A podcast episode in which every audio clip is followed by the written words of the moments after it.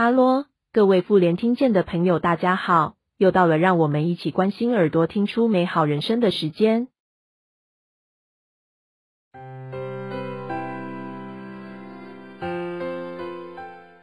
准备植入电子耳的大人或是小朋友的爸妈，在听电子耳厂商说明产品时，可能会听到植入电极有分长电极、短电极，或是直电极、玉弯电极等等。这些长短、形状不同的电极到底有什么差别呢？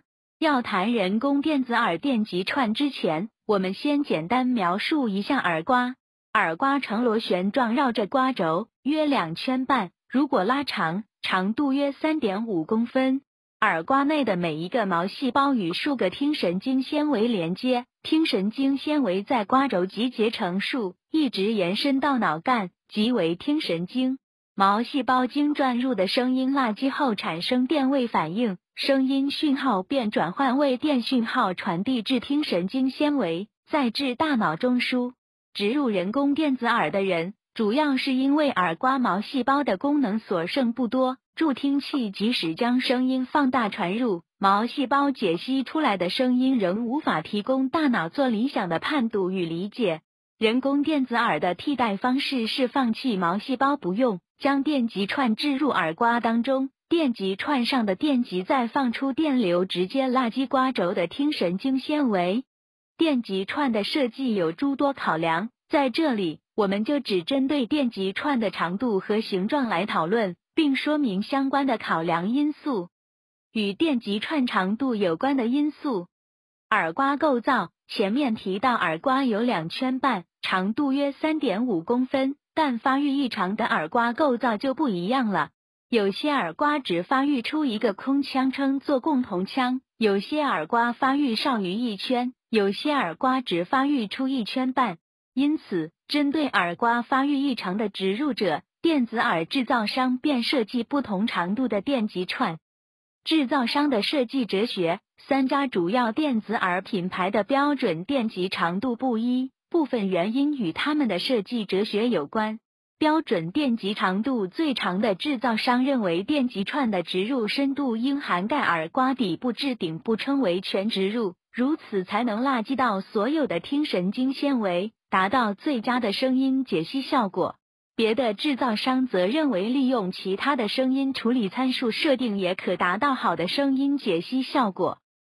与电极串形状有关的考量，保留残存听力。由于近年来植入人工电子耳的听力条件放宽，有较好的残存听力，因此保留耳蜗完整性，减少植入时的耳蜗创伤。进而影响听力，便成为一个电极串设计的考量点。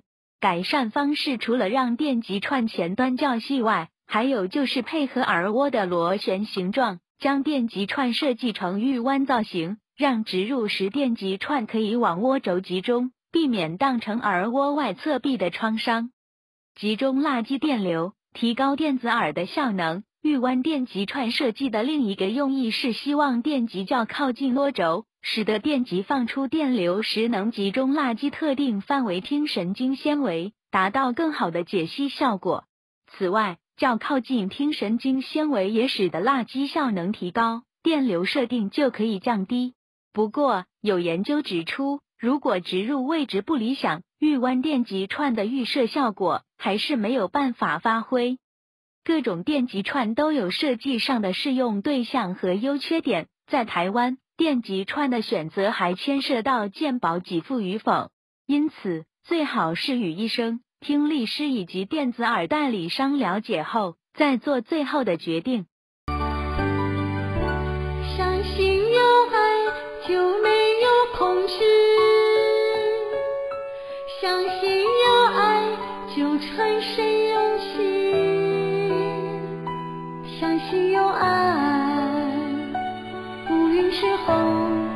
天空仍旧一片光彩。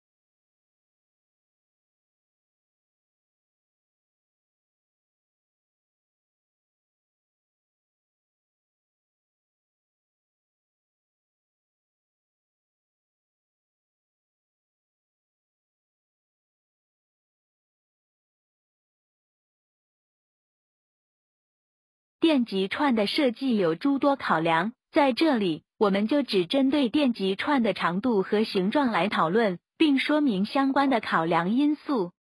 与电极串长度有关的因素，耳刮构造。前面提到耳刮有两圈半，长度约三点五公分，但发育异常的耳刮构造就不一样了。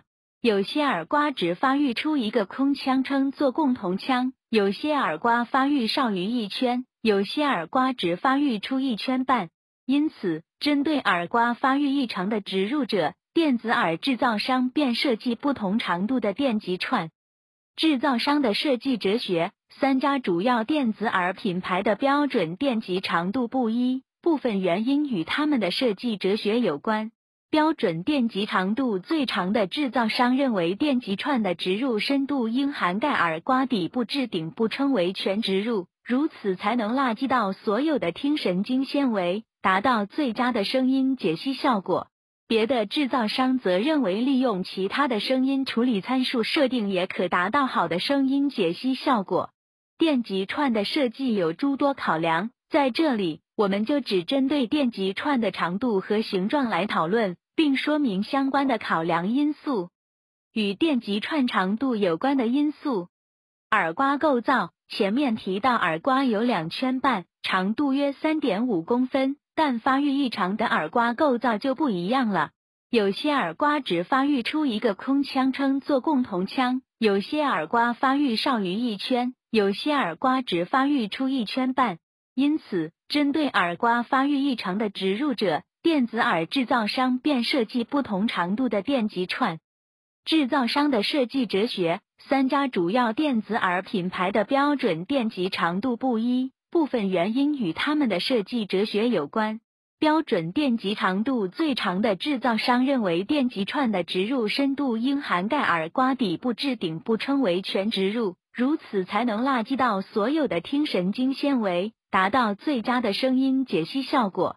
别的制造商则认为，利用其他的声音处理参数设定，也可达到好的声音解析效果。